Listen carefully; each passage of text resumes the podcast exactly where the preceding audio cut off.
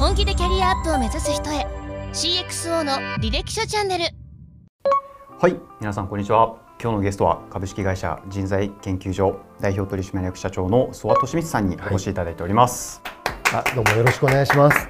曽我でございます。曽さんよろしくお願いします、はい振り返ること約5年半年ぐらいですかね、はい、私が2015年頃に、高円寺のですね地方の味方という、まあ、企業が地方の学生のためのシェアハウスを運営していて、まあ、当時3階建て一軒家20人か30人ぐらいで雑魚寝してたんですけど、はい、その時からのご縁っていう形で、はい、あの一度行きたくて伺った時にいらっしゃったってことですよね。ね。はい、まだちょっと痩せてた頃だと思うんで。だと思いますね。はい、今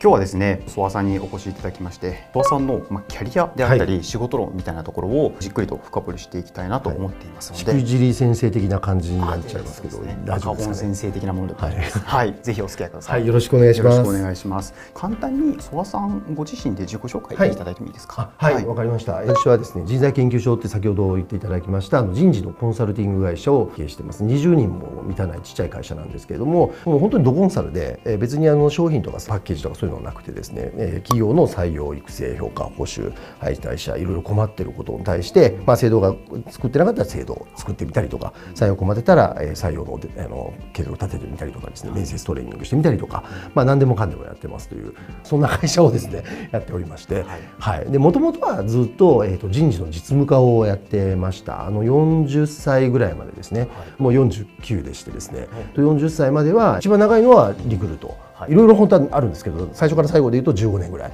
リクルートをやっててでその後ライフネット生命っていうインターネット製法の会社と、えー、オープンハウスという不動産会社で、まあ、人事の責任者やらせていただきまして、で今に至るっていうそんな感じですね、はい、ありがとうございます、愛知県豊田市出身。はい、はい、高校はあの灘高校。あ、はい、柔道の加納治五郎先生がはい、はい、作った行動館のねあの方ですけども中学校がわりかし荒れていたっていうとあれですけどあ、まあ、いわゆるヤンキー中学校って言われて、はい、あの見てたら怒られると思うんですけど、はい、僕由来は全員ヤンキーでしたね。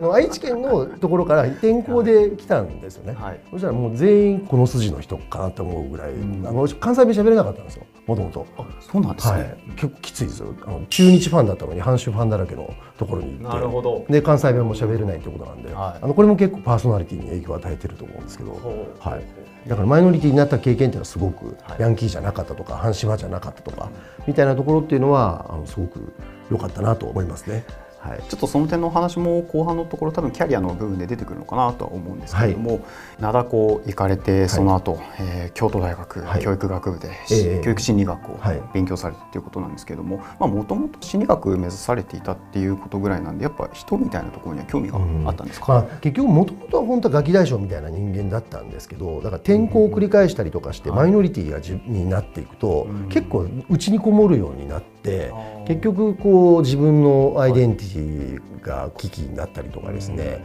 い。ろいろあったわけですよね。でだからそういう心とかなんかそういうものに対して興味持つようになってこの心理学の世界に入っていったっていうのが一応理由ですね。はい、大体心理学やる人ってなんですかね自分が悩んでるんですよね。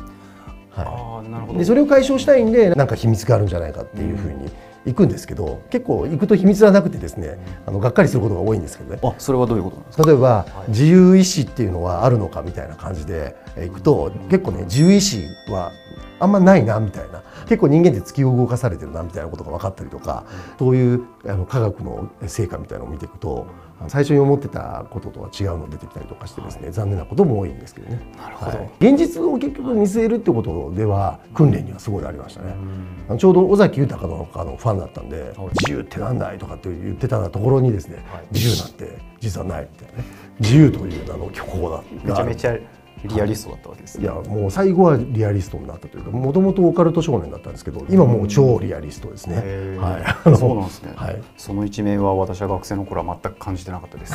そうですか心理学科をご卒業されて、はい、リクルートさんに入られたと思うんですけれども、えーはい、ここはもうもともと目指されていたんですいやもうそんなことはなくてですね。例えばそういう心理学をやってて、まあ、心理学って今でもそうなんですけど、はい、社会のちょっと言葉選ばずに言うと周辺的な方々病気の方とか障害を持った方とか子供とか、あの老人の方とかみたいな方々向けに適用されてるんですよね研究された効果っていうのが。でもど真ん中って言ったらあれですけど一番多い労働人口のの年齢的にも働いてる人がいっぱい6,000何百万人いますよね。っていうところに対してあんまり適用されてなくてでそういうところにこの心理学って使えた方がいいなみたいな。そんな話をしてたら「おそれうちでできるよ」って言って広告会社だったんで別にあんまりで本当はできなかったんですけど「うちそれやってるから」っていうか「じゃあ受けたいです」って言って入ったのがリクルートっていう感じですね。なるほど、ね、はい、でただまあリクルートの人事になったんで結局やらせていただくことにはなったんですけど、はい、本当はあの広告とかメディアの会社だったっていうのは後で分かりました。そうですね、はい、この時は、えっと、約4年間ですよね、はい、リクルートで勤められて。最初ですね。リクルート第1期というか、リクルート第1期、はい、1回辞めてもう一回戻ってますんで、私、は。い。第1期は主に、えっと、人事の採用部門を統括されていたと、はい、いやもう4年間は最初はもう統括というかペイペイですね。失礼しました、そうですね。学生と会いまくっていてでこれがどんなキャリアになるんだろうっていうのがまた周りの人は結構リクルートっていう最初のうちからあの権限任されてトップ営業になって、僕は何してるかって言ったらあの学生とまあ昼間電話して、学生と昼間面談して、学生と夜飲むみたいな、学生と変わんないじゃんみたいなですね。悩みの日々って言ったのが言っていいと思うんですけど、まあ、面白くはありましたけども社会人としてこれキャリアって考えた場合に本当大丈夫かっていうのはずっと思ってました。それでいろんな不安が重なっていたと思うんですけれども、はい、なんかこう一つ答えみたいなのって出たんですか？結局これはその時は出なくてだから一回やめてるんですけども、今このもう何十年経ってから思うのはやっぱり結局人事の仕事のコアスキルっていうのは一体何かっていうといっぱい人を知っとくつまり頭の中に人物データベースっていうのをこう作ることっていうんですか、こんな人がいるこんな人がいる。でしかもあの良かったのは新卒採用から始めたのでもう私はそこから数えると30年近く人事の仕事やってるわけなんですけど、はい、こうビフォーアフターは分かるんですよね。あの学生時代こういうふうな人がこういうところ入ってこうなったみたいな。ってなってくるとその、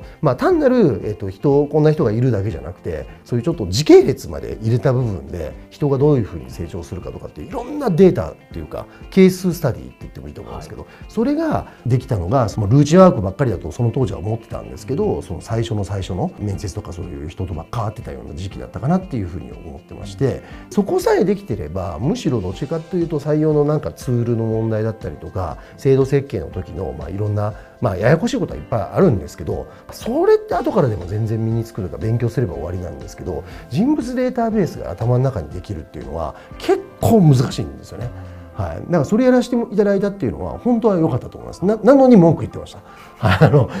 もっと難しいことやらせてくれみたいなね、まあ、振り返ってみると、はい、今のキャリアの本当に土台を作り上げることができた4年間。そうですね。例えばですけど SPA とかいうテストあるじゃないですか。でああいうのを見た時にこのプロフィールがこう出ますよね、はい、それってあれあれを読むっていう言い方をするんですけど、うん、読むっていうのは例えば何とか性が高くて何とか性が低いですよね。これ読んだうちには入らないというか、はい、まあ、書いてあることを見ただけですよね、はい、ですけどこれが高くてこれが低いってことはあああんなやつねみたいな。人間イメージ像が湧くかどうかっていうところがこれは読めるかどうかっていう感じなんですけどそれってやっぱりいろんな人にあってかも僕はその前まで心理学うちにこもる感じだったんであんま人会ってなかったんですよね、はい、でそれがリクルートで人事担当者でも死ぬほど人に会ってこの間数えたら2万人ぐらい面接してるんですね通算でいうと。それぐらいあったことによってうちにこもってた人間だったんですけどもまずは人を見立てるというかこの人はこんな人なんだなっていうのがようやくできるようになんとかなったっていう意味ではものすごいいい経験だったと思いますね。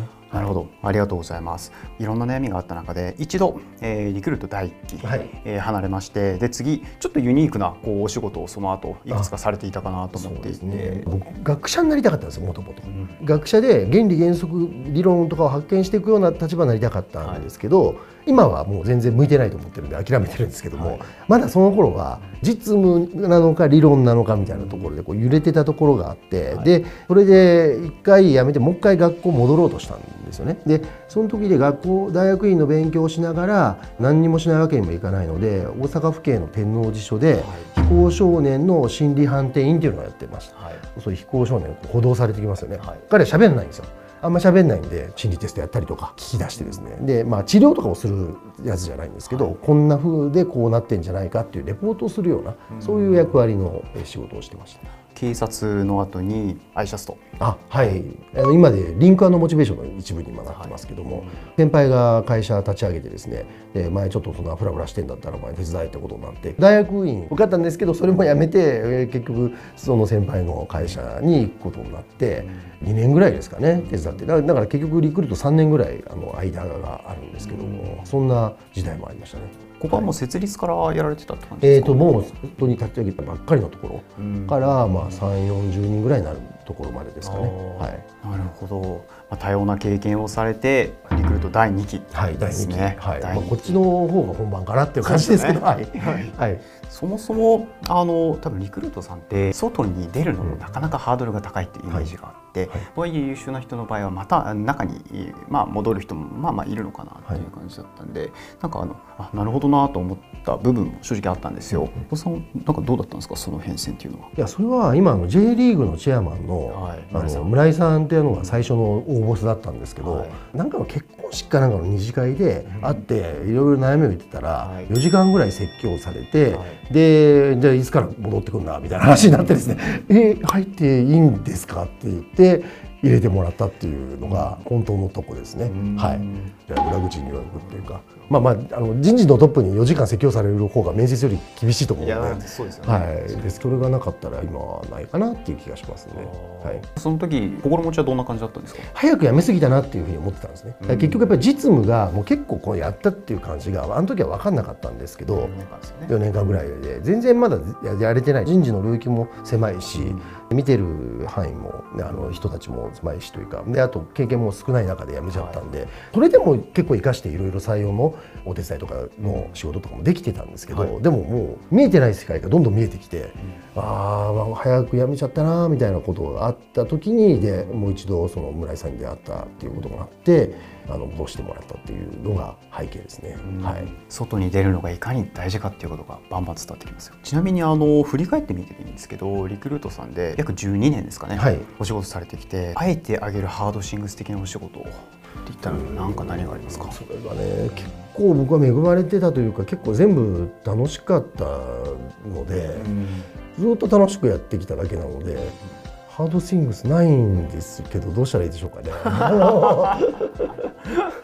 いやいやそれはそういう解釈だなと思うんで、はい、はい、もうこのハードスイングじゃないんですけど、リクルートっていや今全然違うんですけど、はい、当時はやっぱり新卒主義ですごく業種性の高い排他的な会社だから強みもあったっていう、はい、僕やっぱり違和感ありますよね。出てきてもか入ってきてっていうところでいうと、なので新卒なんだけども中途っぽい感じもあったりとかしたっていうところでしかも人事みたいな、結構中の仕事やんなきゃいけないっていう時に信頼を得ていくっていうところは全然ハードシングルじゃないんですけど、まああえて言うならばそこでちゃんとあの信頼獲得するために頑張ったってところはありますけど、それってなんかエネルギー源になったっていうことでプラスの側面の方が強かったと思いますね。はいなるほど。あの信頼を獲得するっていうのも容易ではないと思うんですけれども、はい、なんか例えば具体的に何か意識されてたことってあるんですか？もうなんていうんですかね。とにかくその事業があってこその、まあ、人事だと思うんですね、はい、こう事業をうまくやるために人事があるっていうことを考えるとそのやっぱり彼らが満たしているものっていうのをもうどれだけ早く適切にやるかっていうもうこれだけですよね。はい、でただ難しかったのが、リクルートがちょうど僕がその採用責任者とかやらせていただいたのが32から38の6年間ぐらいなんですけど、はい、その時にちょうどリクルートが紙からネット、うん、えー、と日本からグローバル、うん、で、まあ、新規事業をやる会社から M&A とかで伸びていくみたいな感じで、だいぶこう会社の遠隔をやってるところなんで、1兆円の時ですよね。そうですね、まあ、借金もちょうど返し終わりかけていて、うん、そうやって変革していくっていう時だったので。明日の仕事もできなきゃいけないんだけれども5年後10年後の変わった先の仕事もできなきゃいけないっていうところで信頼を得るっていうことでいくと明日の仕事ができる人をちゃんとやってるとすごく取ってると、まあ、信頼ができるわけなんですけどそれを得ながらも5年後10年後の会社にも寄与するような人を取らなきゃいけないってここはすごい難しかったんですよね。はいありがとうございます。そしたらちょっとお時間もなかなかなのでちょっと後半の方ではリクルートさんを辞められた後の、はい、えー、ライフネット生命さんオープンハウスさん以降のちょっとお話を伺っていこうかなと思いますはい、よろしくお願いします。はい、よろしくお願いします。